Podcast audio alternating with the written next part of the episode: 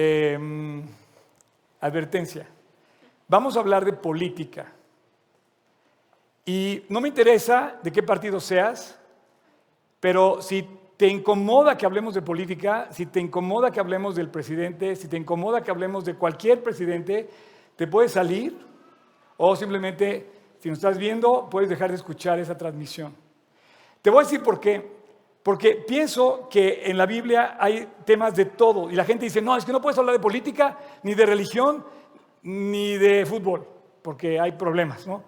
Eh, entonces ya sabes que el que le va a uno le va a otro. Entonces evitamos hablar de política, pero yo no puedo hacer esto cuando estoy hablando de un líder como David. Perdóname, David fue un líder como padre, fue un líder como eh, comandante de las Fuerzas Armadas de Israel. Pero ¿sabes qué, champ? David no anduvo predicando la Biblia. David no es pastor cristiano, ni es un, eh, eh, ni es un rabino judío, ni es un sacerdote católico, ni es un omán musulmán. David era un guerrero que tomó posesión de, una, eh, de un trono, se convirtió en el hombre más prominente de Israel como gobernante. No me digas que no voy a hablar de política, o sea, si no voy a hablar de él como político, ¿de qué voy a hablar de él? Hoy vamos a cerrar el tema de David como político. Y te invito a que si alguien quiere eh, compartir esto con algún político, y ojalá esto llegue a Palacio Nacional y llegue al Kremlin.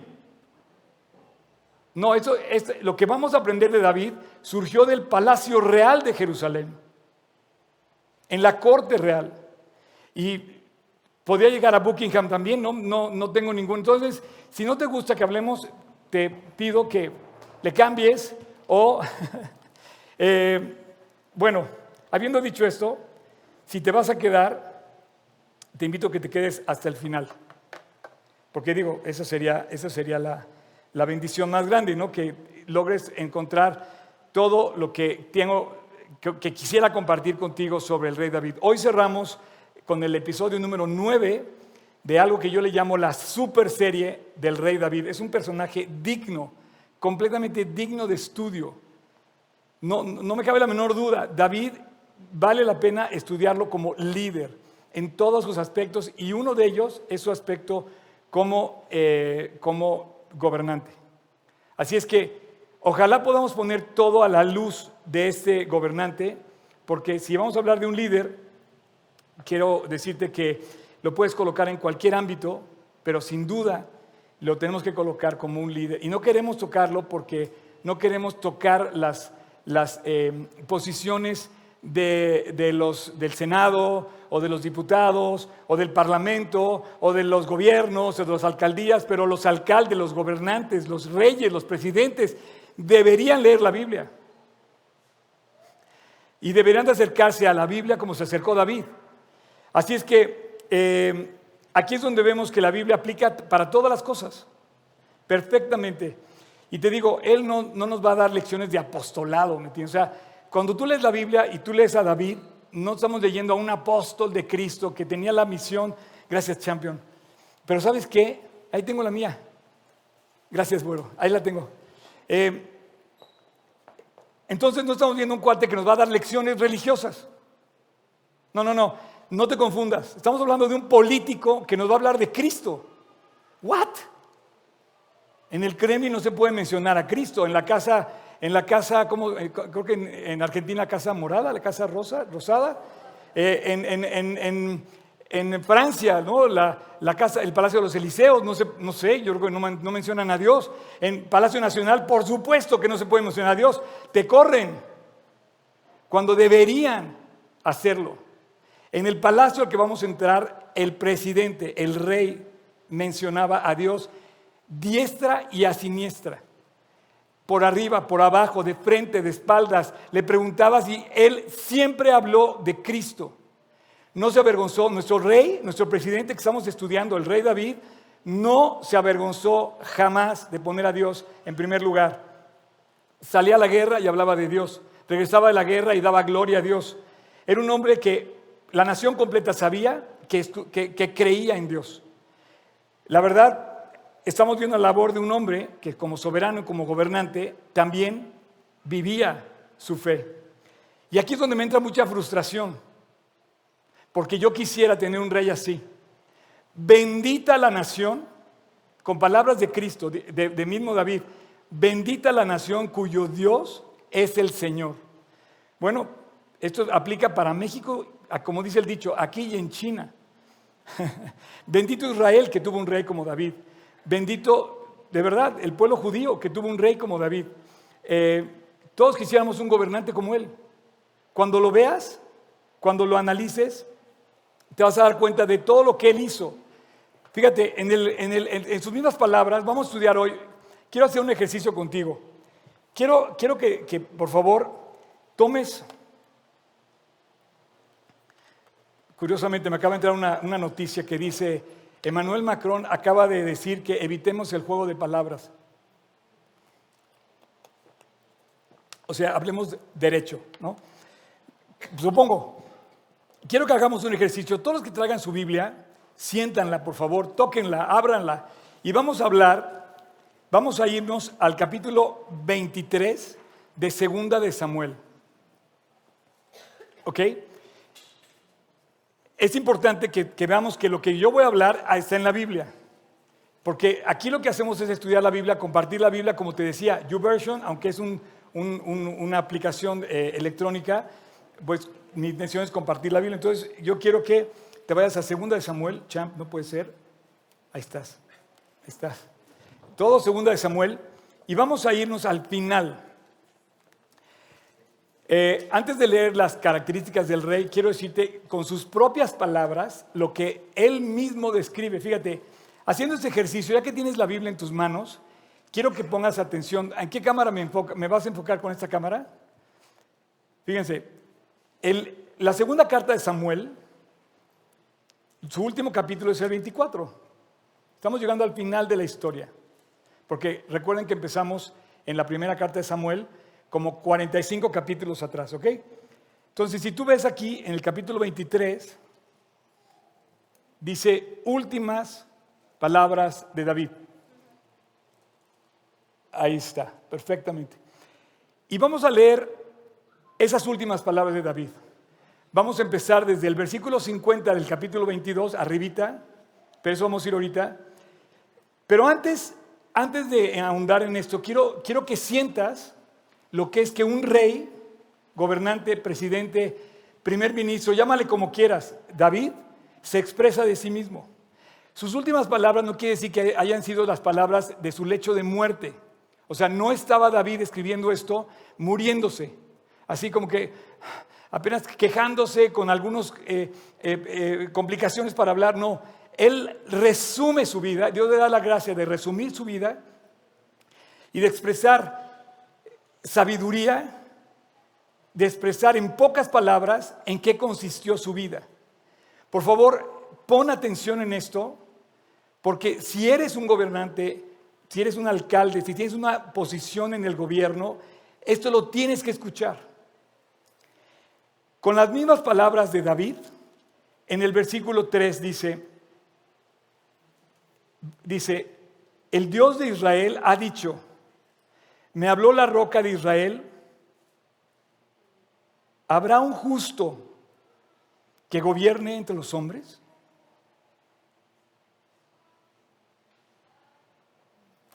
A ver, López Obrador, Emmanuel Macron, eh, Joe Biden, Ponle el nombre que quieras, que gobierne entre los hombres, o sea, son gobernantes entre los hombres.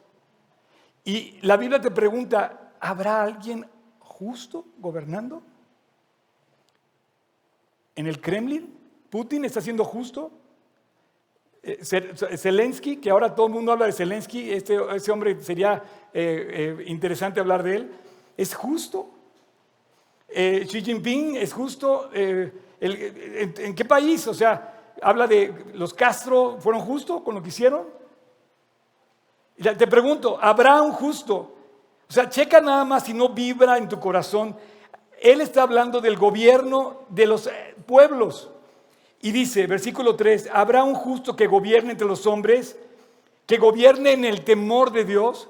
Champion of the world, ¿cómo me gustaría que tuviéramos un presidente que gobernara en el temor de Dios? No nada más que dijera que cree en Dios, sino que gobernara sabiendo que Dios le va a pedir cuentas y le va a pedir un resumen le va, le va a calificar su labor, le va a tener que entregar la tarea a Dios. No, no, no, no nada más es decir a Dios, yo creo en Dios, es saber que te va a pedir cuentas. Fíjate que yo cuando venía para acá hoy en la mañana, subí una historia a mi cuenta de Instagram. Pero antes de subir, estaba yo orando en el camino y decía, Dios, ¿cuánto te ruego que lo que hacemos en G36 Polanco impacte la vida de las personas y que no, sea un, que no sea un show nada más? Porque vivimos vidas muy hipócritas los cristianos. Decimos una cosa y hacemos otra. Y, los, y ¿sabes quiénes sí, en serio, dicen una cosa y hacen otra? Los políticos. O sea, ojalá hagan lo que dicen.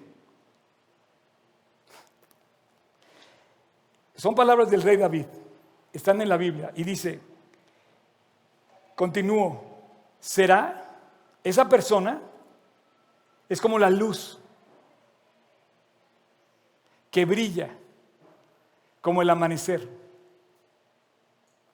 ¿Sabes que el amanecer es lo más hermoso que hay en el día? La luz del amanecer es la luz más hermosa del día. Dice que es el resplandor del sol en la mañana, en donde no hay nubes.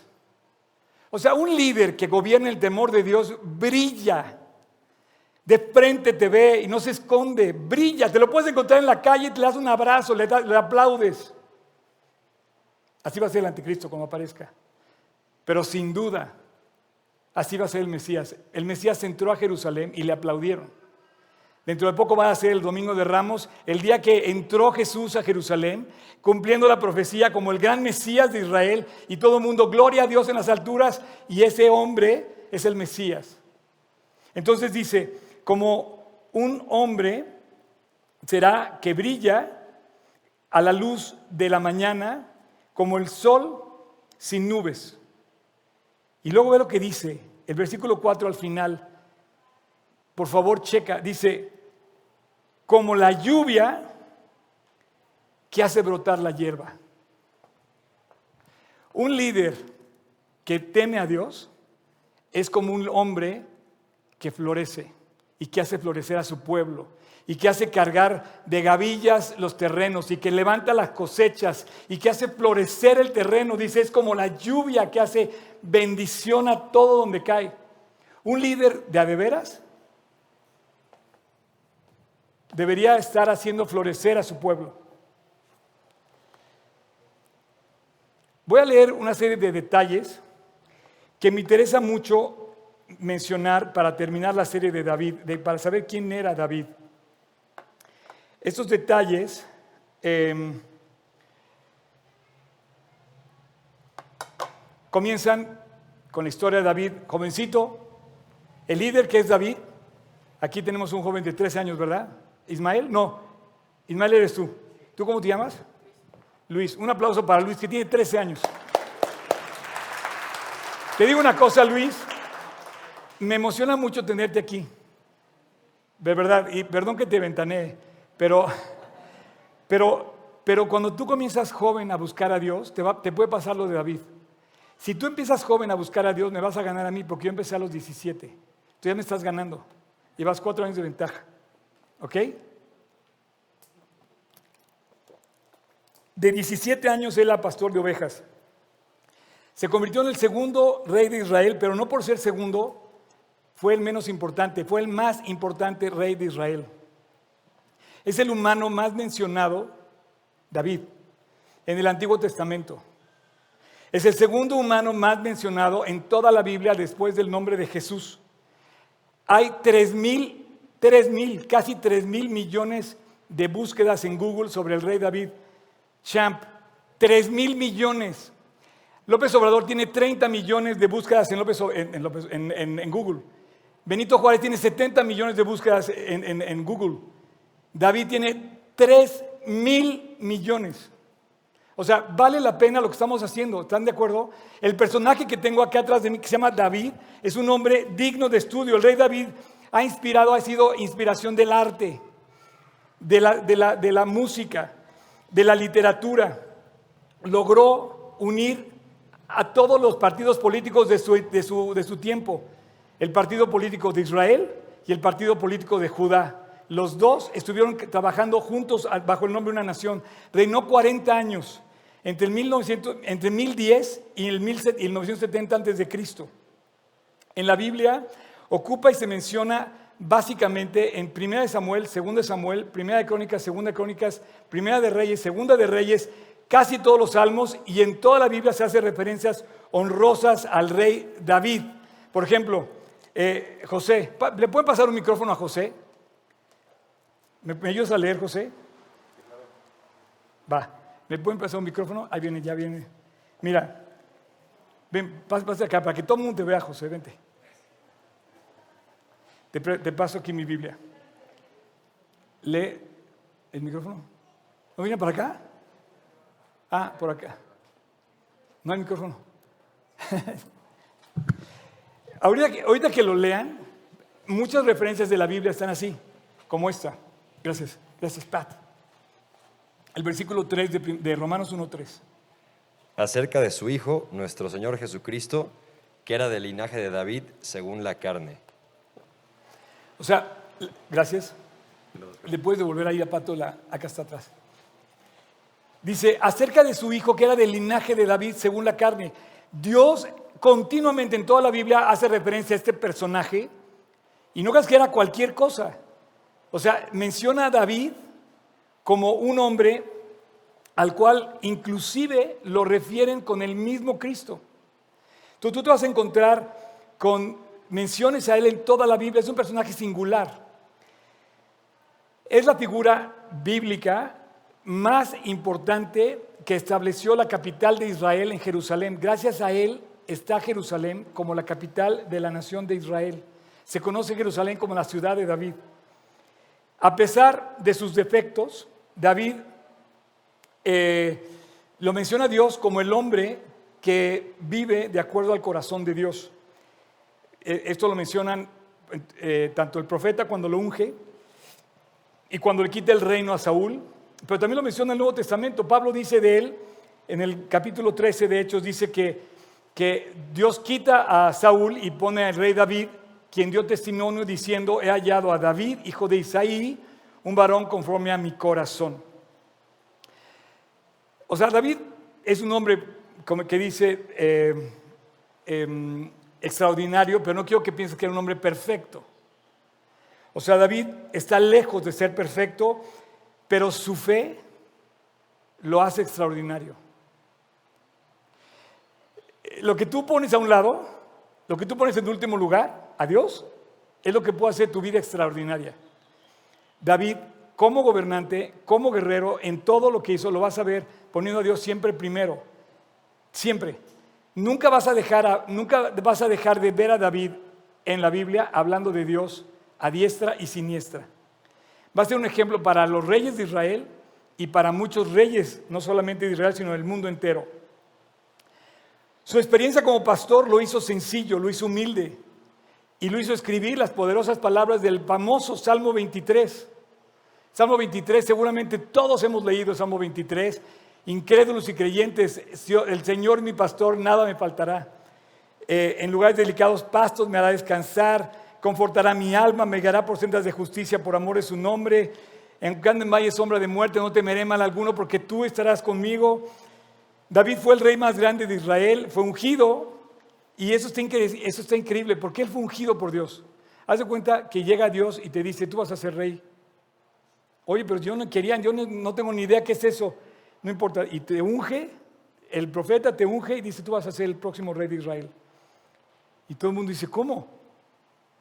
Dios escogió a David para ser rey. En términos mexicanos, no hizo campaña política. Pero aún así, checa, lo que te digo, tardó 20 años en tomar su trono. Eso es increíble.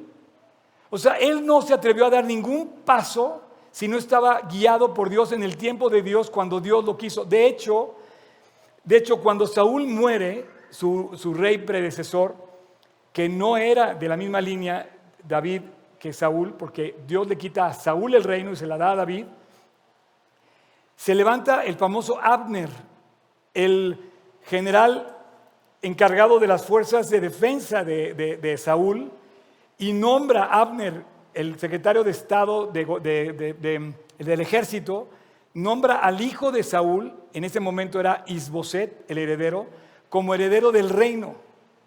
Entonces, en ese momento, temporalmente muy breve, se divide el reino entre el norte y el sur, Israel y Judá, pero David no se atreve a atentar contra, contra, contra Isboset. Dios permite que sean asesinados, tanto Abner como Isboset, y cuando le traen el reporte a David, David inclusive manda matar a los cuates que querieron congraciarse con él y mataron a los inocentes. O sea, David ni siquiera eh, se atrevió a atentar como venganza contra Isboset, que era un completo inocente que solamente pues era el heredero al reino. Así es que ya cuando no estaba eh, Saúl como rey de Israel, em, David hizo una nación extraordinaria hasta la fecha.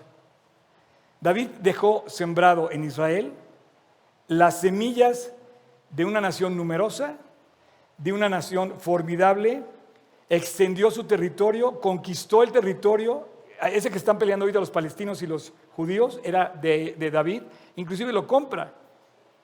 Y su poderío militar hizo que él lograra todas las batallas posibles en victoria. Ahora, no quiere decir que él era perfecto, pero en todo este caminar tú ves a David hablando de Dios, mencionando a Dios. Fue un hombre completamente fuera de serie. David es la única persona que se refiere así la Biblia como un, hombre con el corazón como de Dios. Así es que, como, como líder, sí me frustra un poco estar lejos de un líder así. No se vislumbra ni en Francia, ni en Rusia, ni en Ucrania, ni en... Bueno, en Ucrania, déjeme decirte que he tenido la tentación de pensar que este hombre se parece un poco a, esos, eh, ya no digas a David, pero eh, Zelensky se parece un poco a los macabeos. El libro de los macabeos no está en nuestra Biblia porque los macabeos es un libro apócrifo, pero es un libro histórico y los macabeos lograron tener la independencia de Roma lograron estar casi 100 años independiente a Roma, unos 100 años antes de Cristo, los macabeos, y los, yo pienso que Zelensky es como un macabeo, que está defendiéndose de Rusia, ¿no? Pero ese es otro tema. Así es que a mí sí me hace ver un hombre increíble. Entonces me encanta hablar de, David y me encanta hablar de él como político. ¿Cuál era la diferencia de David con todos los demás? ¿Por qué dice la Biblia que era un hombre como el de Dios, como el, que tenía un corazón como el de Dios? Yo creo que en mucho obedecía la palabra, como decía Tony al principio, leía la palabra, obedecía la palabra, buscaba a Dios y a su palabra, pero pienso que también tenía mucho que ver que buscaba el favor de Dios en todo lo que hacía, como que tenía muy presente a Dios y quería hacer su voluntad. Y a mí me, daría gusto tener que nuestro presidente, honestamente, y nuestros gobernantes, a todos los niveles, buscaran hacer la voluntad de Dios en lo que hacen. Como esto es imposible, esto es imposible porque yo creo que honestamente al leer la Biblia me doy cuenta que hay una invasión de, perdón la palabra, no se asusten, pero es cierto, demonios que están apuntando a muchos gobernantes para, para que ellos hagan cosas que no están bien. La Biblia dice literal que no tenemos lucha contra sangre y contra carne, sino contra huestes espirituales de maldad en las regiones celestes. ¿Sabes lo que es una hueste espiritual de maldad? Un demonio. Pues hay muchos. Por eso ves guerras, por eso ves muerte, porque hay gente dominada por, gente, por, por entes así, por huestes de maldad, que toman decisiones para matar, para destruir, para corromper, para mentir, para traicionar, todo esto. Bueno, Ahora, siendo un hombre extraordinario, también David no le concede a Dios todo lo que quería. Tú eres consciente de que Dios no le da a David todo lo que quiere. Él no puede construir el templo de Jerusalén. Vivió más o menos en el siglo, en el siglo, eh, en el año mil antes de Cristo. Tuvo ocho esposas. Yo creo que ese era su principal problema, ¿ok? Pero no sé, eh, la Biblia dice cuenta de ocho esposas y de un sinnúmero definido de concubinas. Sus esposas eran Ainoam de Jezreel, Abigail, la esposa, la que fue esposa de Nabal, ¿se acuerdan? Maca, eh, Hagig, Abitai, Abital, Eglah, y tuvo dos matrimonios, se mencionan los matrimonios que tuvo. ¿Alguien sabe con quién se casó? así, matrimonio, matrimonio. Un desayuno en Nautilus. Mical, ya. Eh, y Betsabé, ok. Desayuno eh, en Nautilus con el pastor. Eh, David aproximadamente escribió la mitad de los salmos. Em, em, los salmos es digno Mientras, mientras, Samuel, Reyes y Crónicas mencionan a David históricamente lo que hizo, los salmos mencionan a David, desde el corazón. Ah, imagínate ver el corazón de los líderes. La mayoría de los salmos de David eh, cambiaron la vida de las personas. Lo vemos en el capítulo 2 o 3 de este episodio de la serie, cómo él tocaba y cantaba y hablaba de Dios al rey Saúl y le calmaba la aflicción que tenía. Entonces, cuando yo hablo de ansiedad, depresión y soledad y lo enfoco en la Biblia, créeme que tengo elementos para poderlos consolar, para poderlos calmar. ¿Por qué? Porque está en la Biblia. Ahora, en los salmos de David son un tema, porque la mayoría de los salmos que tú vas a leer son cantos de aflicción. Son cantos em, que narran importantes limitaciones que él tenía. Eh, tristezas que él vivió, eh, eh, dudas que él tuvo. La mayoría tú ves en los salmos de David cómo él expresa su dolor. Sin embargo, también ves en los salmos canciones de victoria, y esto quiero que lo subrayes en tu corazón, esto va a ser importante para este estudio. Él menciona en los salmos canciones de victoria, canciones de alabanza, canciones de confianza, canciones de esperanza, para que tú vivas así. Tengo aquí una lista de todos los salmos, no los voy a leer todos porque son 73. Em, entonces, él describe momentos difíciles de su vida en los salmos. Por ejemplo, hay uno que dice, cuando mi espíritu estaba afligido, mi corazón en ti confiaba.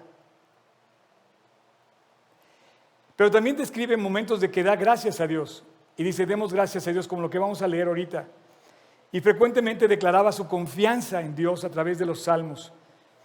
Em, sin duda, David es un hombre digno de estudio. Si te lo perdiste, te, invito a que leas y veas eh, los nueve episodios que hicimos recientemente sobre la vida de David. Este es el noveno, es el último. Entonces vamos a hacer un resumen de David y se los quiero dejar en una palabra. La, palabra la vamos a dejar para el final. ¿Cómo, cómo, describirías tú a David en una sola palabra? Te lo digo, te, pido que vayas pensando. Un hombre extraordinario, extraordinario, rey poderoso, eh, rey humilde, salmista. Piénsalo. Pero yo, entiendo que Dios determina eh, en él una conclusión que viene justamente expresado en sus últimas palabras aquí. Cuando Dios le da la, posibilidad de ver su, su, em, su, vida y le da un resumen eh, gráfico y él menciona en la segunda carta de Samuel que estamos estudiando justamente em, sus últimas palabras, él hace unas reflexiones muy interesantes con las que quiero terminar esta serie. Porque Él abre su corazón. Y al abrir su corazón vamos a revelar cómo Él se ve en una sola palabra. yo quisiera que te llevaras una sola palabra como lección de este mensaje. ¿Ok? Y si por alguna razón me está escuchando el mismísimo López Obrador, el presidente de México, o cualquier hombre distinguido de nuestro gobierno, ojalá puedas definir tu vida con esa última palabra y te quedes hasta el final. Así es que Y cualquier líder, ¿eh? O sea, yo no te, no o sea, sí me gustaría como hablarle sin miedo a cualquier persona. Carlos Slim, eh, o sea, el mismo presidente Macron, que yo creo que nadie se atrevería a mencionarle a Dios. Y a lo mejor me, me manda a fusilar, ¿no? Eh, cualquiera de, de esos hombres poderosos, pero David no, no- no dudó jamás. No se avergonzó jamás. No lo ves negando a Dios jamás. ¿Por qué los cristianos vivimos vidas a medias? Y hombres que tuvieron de verdad la posición, los ves firmes. Por eso te digo, champion, si tú tomas decisiones desde los 13 años, tu vida va a tomar un perfil increíble. Dice que vas a ser como el sol que brilla sin nubes y como la lluvia que hace regar los campos y que den fruto. Así nada más. Y vas a concluir con una sola palabra tu vida. Entonces, David abre su corazón, hay un canto de sabiduría, hay un canto de alabanza, reconoce en pocas palabras las bendiciones de Dios, en lo que vamos a leer ahorita, prepárate porque vamos a despegar ahorita el avión, y reconoce y confiesa también sus faltas. David confiesa lo mal que hizo. Y además, además, termina diciendo que el camino de los malos va a perecer. Así es que el destino de los incrédulos, el destino de los incrédulos, pues es peor todavía porque va a perecer. Vamos a, vamos a entrar, o sea, ¿están listos? Capítulo 23, segunda de Samuel. Y vamos a leer las últimas palabras del rey David y espero que impacten sus corazones. Estas son las palabras postreras de David. Él mismo, las, él mismo lo dice. O sea, mis últimas palabras.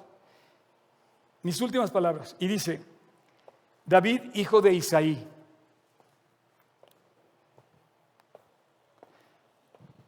¿Saben quién era Isaí? Isaí nunca se menciona más que en referencia a su hijo. Isaí no era una persona famosa, Isaí era un agricultor del campo, tenía ovejas, era pastor de ovejas. Isaí era completamente irrelevante. Nadie conocía a Isaí más que por ser el papá de David. Y entonces lo primero que él dice, soy hijo de mi padre.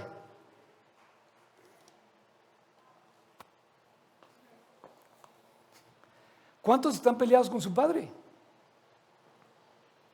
Y él dice, lo primero, en humildad, en sencillez, soy el hijo, no, no, no se confundan, tengo un padre y fue sencillo, humilde, nada prominente, se llamaba Isaí y ese es mi papá. Y a mí me gusta hablar de esto porque yo he visto mucha gente sufrir por sus padres, padres, padres varones, hay gente abandonada, hay gente, hay gente de todo por sus padres. Esto no quiere decir que el papá no tenga las consecuencias, porque hay gente que abandonó a sus hijos.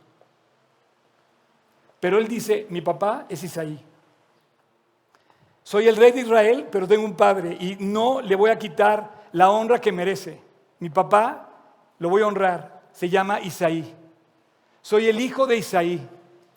Un hombre completamente sencillo que recuerda que su comienzo fue en el campo. Lo que para muchos es denigrante, para David era el comienzo de su honra de sus últimos días. Ahora, lean interesante lo que sigue. Ah.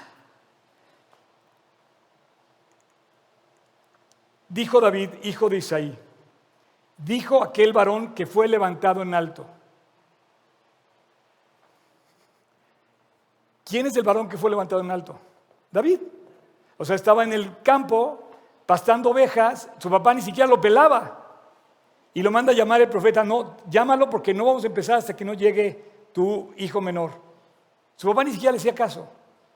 Y llega David, todo chamagoso, imagínate oliendo a vaca, o no importa, ¿no? A rancho, y, y dice, tú vas a ser el próximo rey.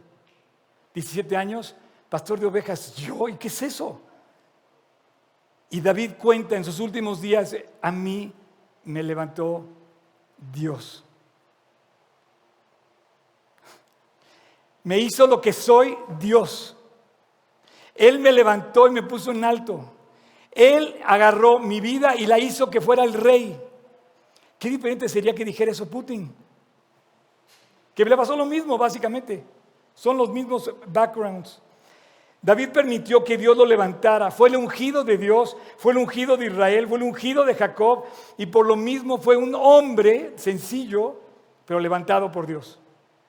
No te vayas a confundir, champion. Es muy diferente que te levante Dios, porque si Dios te levanta, nadie te va a tirar. Así es que el empoderamiento que recibe David lo recibe de parte de Dios. Y luego, no puede evitar decir lo que sigue. Versículo 3. El Espíritu de Dios ha hablado por mí. Dios me ha usado para escribir salmos. Dios me ha usado para transmitir su enseñanza. Dios me ha usado para compartir de Dios. Y dice, y su palabra ha estado en mi lengua.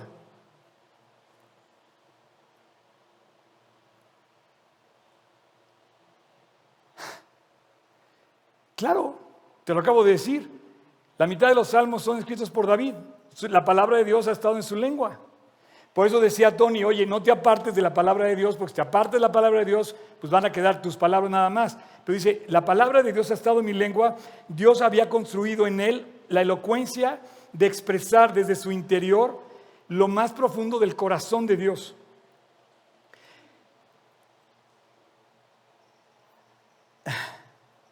Escribe los salmos y lo hace un gran cantor. Quiero decirte que cantar y ser músico y ser compositor son tres cosas distintas.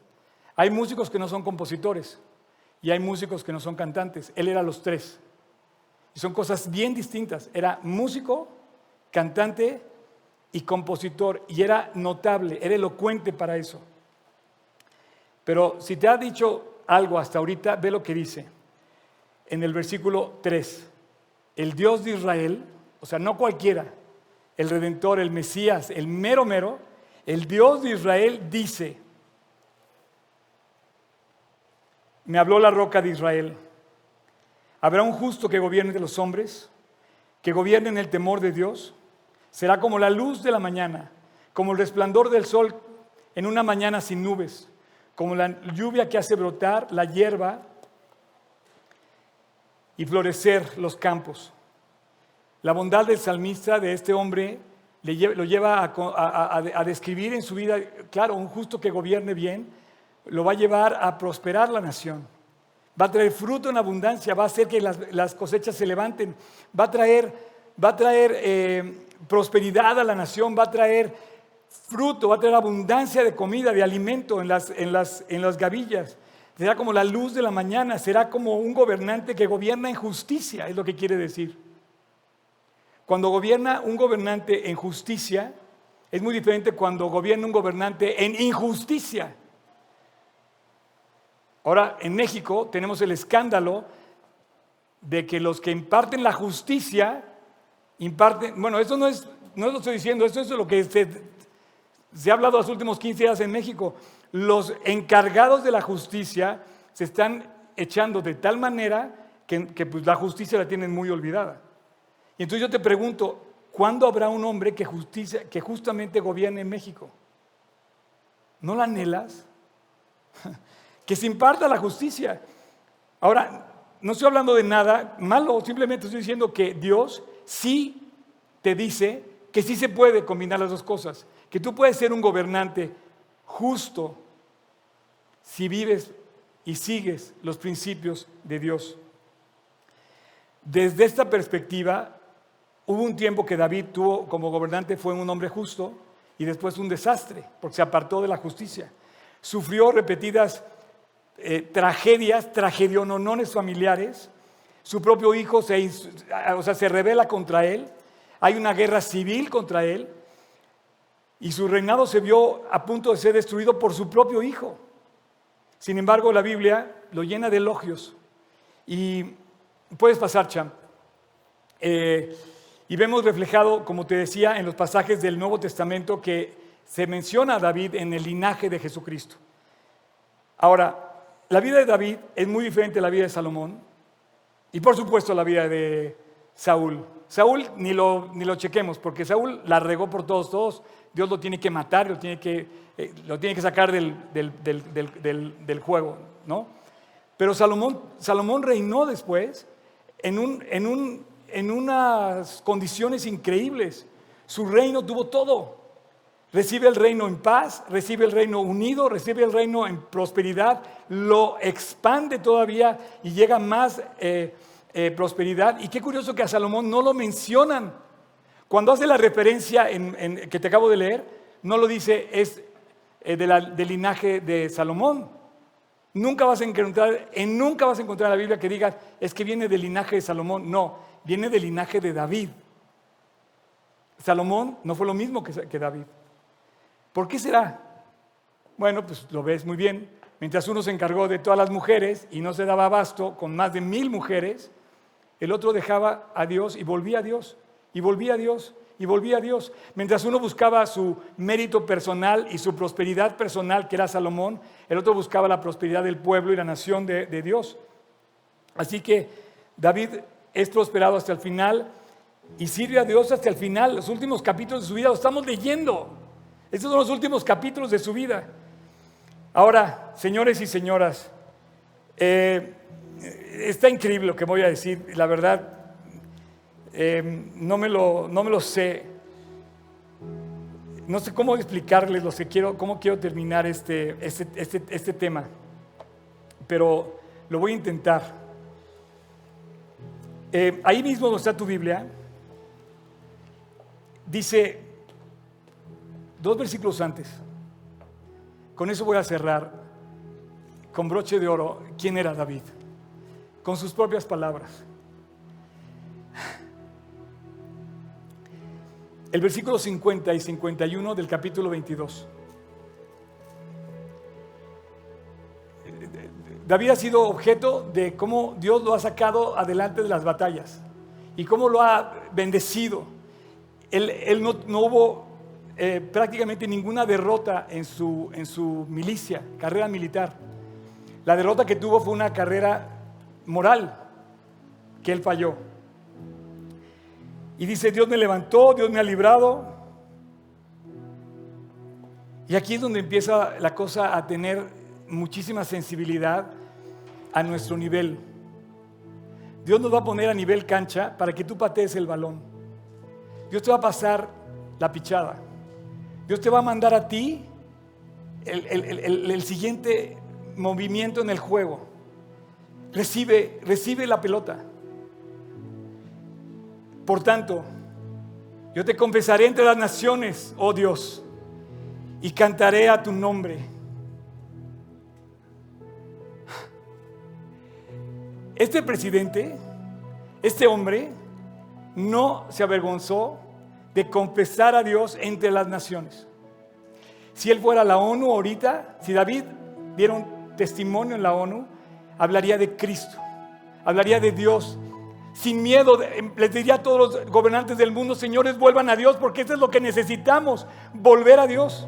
Este hombre dice, yo te confesaré entre las naciones.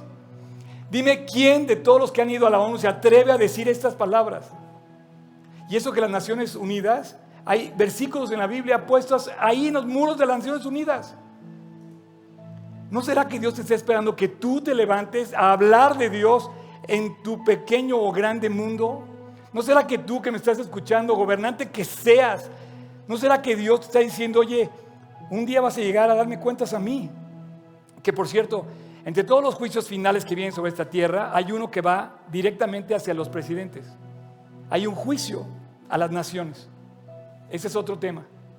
Aparte del juicio final, aparte del juicio del tribunal de Cristo, aparte del gran trono blanco, son juicios de la Biblia, hay uno que se llama el juicio de las naciones. Así es que, hombre, quien quiera que seas, que gobiernes una nación, vas a entregar cuentas. No porque yo te lo diga, lo dice la Biblia. Además, es necesario entregar cuentas a alguien que te pida cuentas, porque hoy los líderes se creen dioses capaz de matar, capaz de hacer lo que sea por conseguir sus propósitos. Pero champ, no te vayas. Quédate al final. Repito, dice, por tanto yo te confesaré entre las naciones. A ti cantaré tu nombre. A ti cantaré tu nombre. A Dios cantaré tu nombre. A ver, a ver, eh, eh, no sé si se dan cuenta. Ese hombre está muriendo. Son sus últimas palabras. Un creyente que se atreve a cantar en el lecho de muerte o a punto de morir, ese es un creyente. ¿Sabes a cuántos he tenido el honor de despedir así? Contados con la mano, entre ellos a mi mamá. Las últimas palabras de mi mamá fue un salmo de David. Hay personas que venían aquí que cantaron en sus últimos momentos salmos de la Biblia. ¿Tú te atreves a cantar a Dios en el momento que estás muriendo? Ese es un creyente. Lo demás es pura vacilada. Y te voy a citar las palabras de un hombre a quien admiro muchísimo y que siempre me han alentado, Charles Spurgeon. Y escucha bien, lo tenemos ahí. Tómenle fotos, por favor. Ser salvo cantando, ser salvo cantando es verdaderamente ser salvo. Muchos se levantan, se salvan levantándose y dudando. Muchos van a regañadientes a la iglesia. Muchos vienen diciendo, ay, qué flojera, otra vez este cuate. Muchos vienen a duras penas. Muchos no regresan a la iglesia. Pero un hombre que vive su vida de batallas cantando, ese es un creyente. Lo demás es un cotorreo. Spurgeon dice, ser salvo cantando, ese es verdaderamente salvo.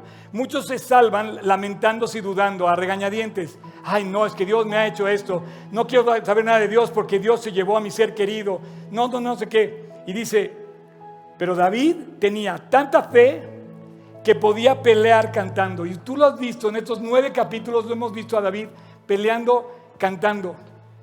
Has dicho, has, has oído mi propio dicho que dice, que las penas se pasan cantando.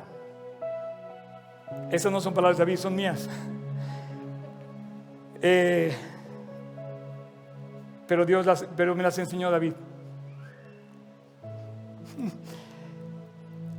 Y termina eh, Spurgeon diciendo, y con la batalla, una canción que Dios pone, que Dios pone en sus labios. ¿Cuántas veces has visto en la Biblia que hay hombres que salieron a la guerra cantando? Yo no, nunca he salido a la guerra, pero por ejemplo me acuerdo que una vez competí el Mundial de Natación en Múnich, en la misma, eh, ustedes no se van a acordar, los que tengan como tú, Cham, no te vas a acordar, pero hubo un momento en las Olimpiadas, el famoso Mark Spitz ganó siete medallas de oro en natación y un día Dios me llevó, no sé ni cómo, a nadar en el carril 4 de la alberca olímpica de Múnich. Yo estaba ahí temblaba de alegría, cham. Decía, no puede ser que en este carril, el que voy a nadar yo ahorita, mis últimos, digo, no gané ninguna medalla olímpica, pero yo estaba en el Mundial de Natación del año 2000 en Múnich, en la alberca olímpica, que ya la remodelaron, por cierto, eh, y yo estaba ahí y estaba cantando. Y te lo puedo decir, iba nadando, iba cantando, iba feliz, a todo lo que daba, dije, Dios, tú vas a hacerlo. Y así es David. Y bueno, no hemos terminado. Falta la parte más increíble. ¿Están listos? Versículo 51. Él salva gloriosamente a su rey y usa de misericordia con su ungido. A David y a su descendencia para siempre. David termina sus últimas palabras y dice una cosa, Él me salvó y Él tuvo misericordia de mí. Esa es su última palabra. Ese es el resumen de su vida. Con sus propias palabras, David en una sola palabra resume su vida entera. Misericordia pura de Dios. Dios tuvo misericordia de mí, Dios me salvó. Y yo te pregunto a ti, Vamos a ponernos de pie. Padre, muchas gracias por esta mañana increíble. Muchísimas gracias por darnos la oportunidad increíble de estudiar este hombre. Muchas gracias Dios por todo lo que tú me has dado durante estos nueve, nueve capítulos de David. Muchas gracias Dios por ver a un hombre de carne y hueso ocupando el puesto más importante del gobierno de una nación como la de Israel. Muchas gracias porque muchos, Dios, debemos imitar a este hombre. No fue un hombre perfecto, lejos está David de ser perfecto. Es un hombre con muchas debilidades como las nuestras, pero es un hombre conforme a tu corazón. Y yo quisiera pedirte, Dios, porque México sea gobernado por hombres así, hombres y mujeres que tengan un corazón como el de Dios, conforme a Dios, de acuerdo a los principios de Dios, que tiemblen a tu palabra, que vean lo increíble que es seguir y obedecer tu palabra.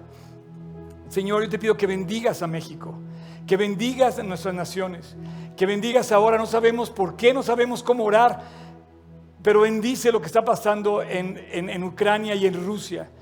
No son enemigos, son hermanos, son parientes. Y estamos viendo una guerra en África, en Medio Oriente, los árabes con los judíos, en, en China, en, Dios, este mundo te necesita urgentemente. La paz no va a llegar hasta que no conozcan de ti. No va a llegar ni al corazón ni a las naciones la paz hasta que venga a reinar el Mesías. Dios ven a reinar a nuestros corazones. Comienza a reinar de una vez. Gracias por este rey que te permitió Dios conquistar sus victorias, luchar sus batallas, cantar en los tiempos difíciles, Gracias Dios porque David nos puso el ejemplo y la vara muy en alto a nosotros hombres comunes y a los presidentes y a los reyes. Gracias porque David puede llegar al palacio de cualquier rey, al, gabinete de cualquier presidente, a la corte y a las cámaras de diputados y de senadores. Y gracias Dios porque esto puede ser vibrar en verdad. Un día veremos que tú vas a llevar el juicio. Y te pedimos porque antes que ese juicio llegue, podamos ver a México florecer y crecer. En sencillez, en humildad, en amor, en voltear a Cristo.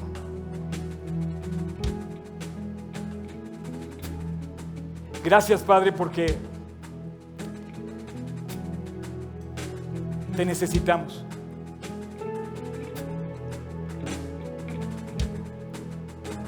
Jesús, gracias por esa increíble historia del rey David. Aquí estoy.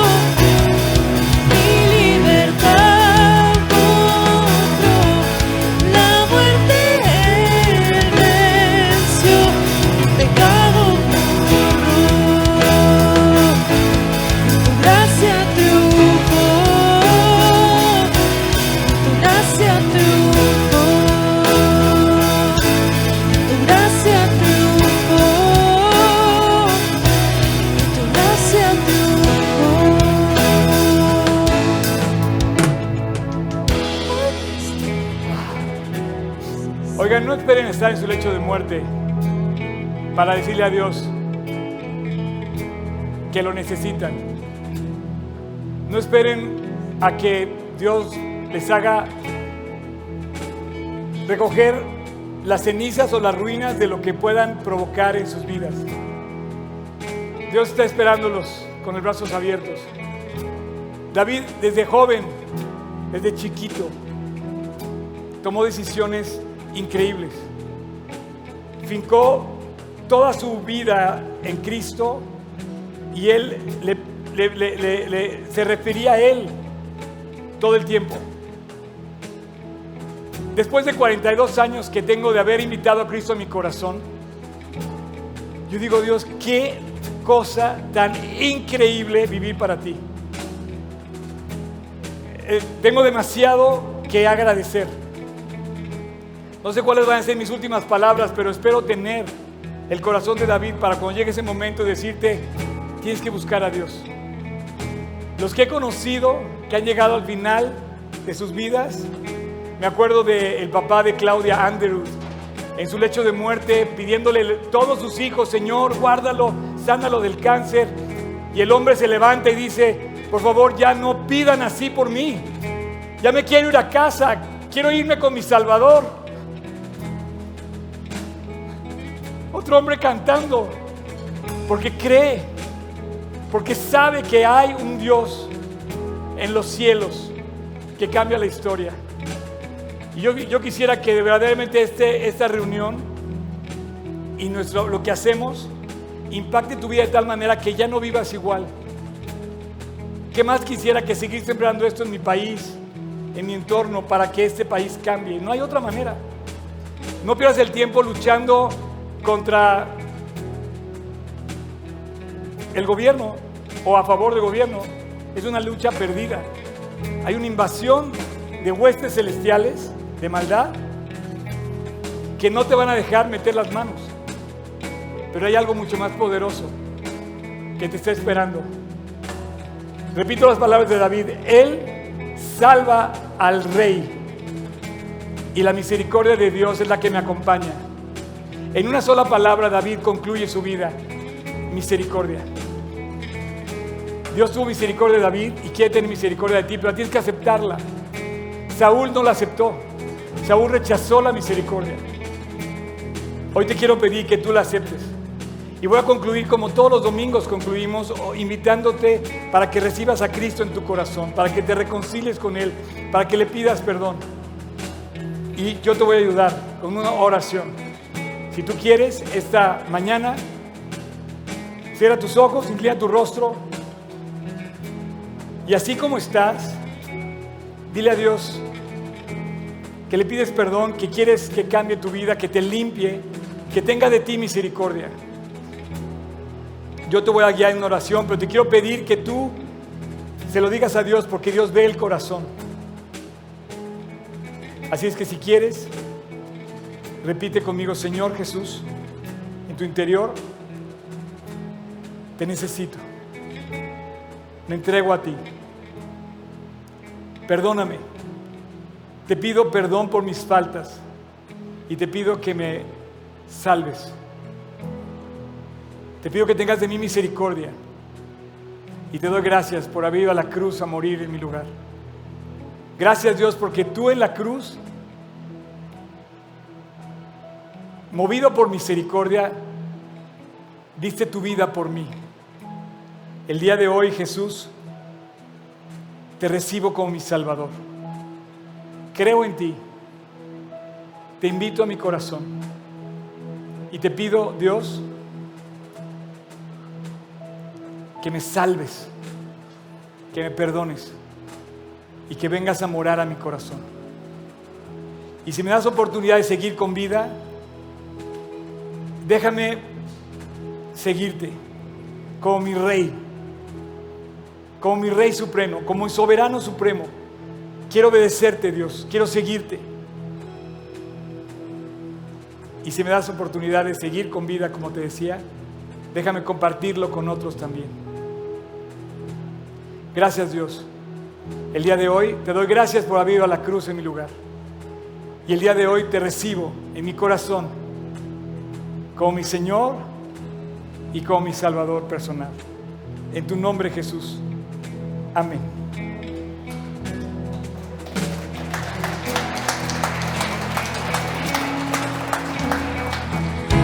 Aquí estoy, te necesito, me